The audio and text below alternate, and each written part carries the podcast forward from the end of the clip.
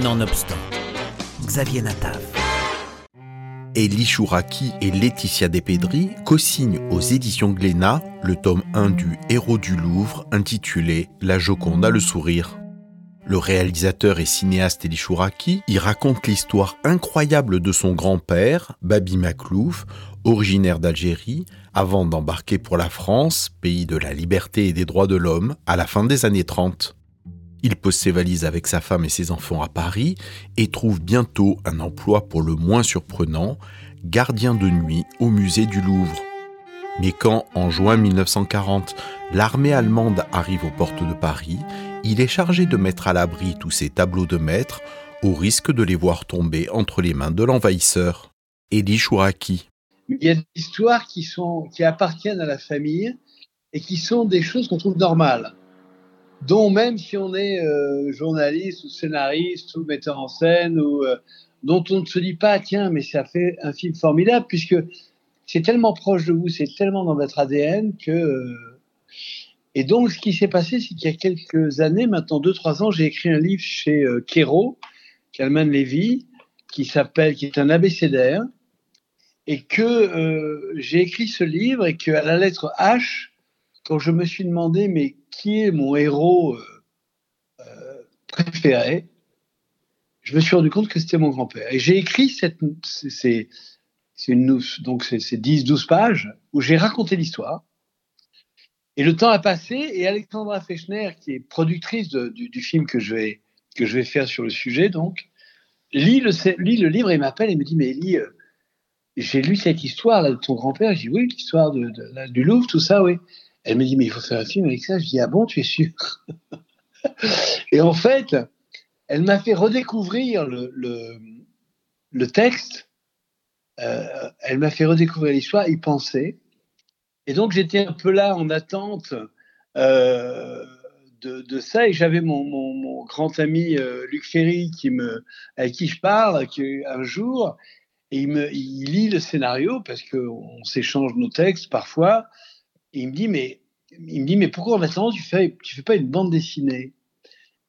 Et je dis, oui, mais quelle bonne idée. Et, il appelle devant moi euh, Jacques Glénat, donc euh, le patron de Glénat, et on a eu un, on, s'est rencontré avec Jacques et on a décidé de faire euh, héros en bande dessinée. Et, l'aventure a commencé à ce moment-là. Et parallèlement, du coup, le film s'est mis en marche. Et voilà, maintenant je tourne dans quelques, dans quelques mois. Et, et, la bande dessinée sort. Avec cet album, Elie Chouraki rend un vibrant hommage à son grand-père. Mon grand-père, c'était un homme modeste. Comment vous dire, quand il est arrivé dans une rame de métro, par exemple, je me souviens qu'il se mettait toujours sur un strapontin. C'était quelqu'un qui a jamais voulu prendre le, la lumière et qui trouvait que tout ce qu'il faisait, y compris des, des choses absolument extraordinaires, comme ce qu'il a fait avec les œuvres du Louvre, euh, il trouvait que, tout ça était normal. Que si on était un homme normal, euh, aimant son pays, qu'il était normal de faire ce qu'il lui faisait.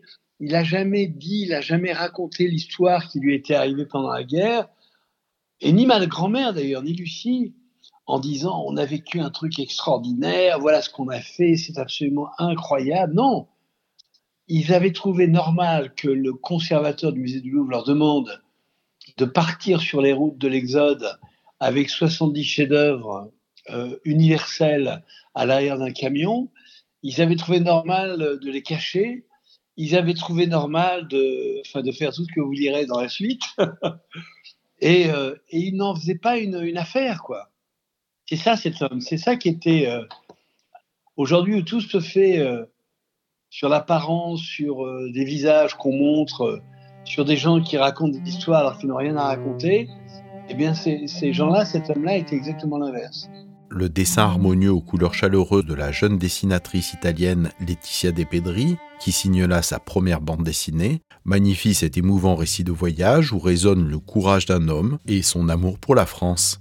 J'ai tout appris sans savoir que j'apprenais. C'est-à-dire que quand il me racontait toutes ces histoires extraordinaires, quand il me parlait d'Algérie, quand il parlait de, de, la façon dont il avait vécu, de, de, de son père, donc son, mon arrière-grand-père, tout ça, si vous voulez, c'est l'éducation. Euh, vous savez, l'éducation du quotidien, celle qui est en fait la plus importante. on a deux types d'éducation. On a l'éducation de l'école, de l'université, de...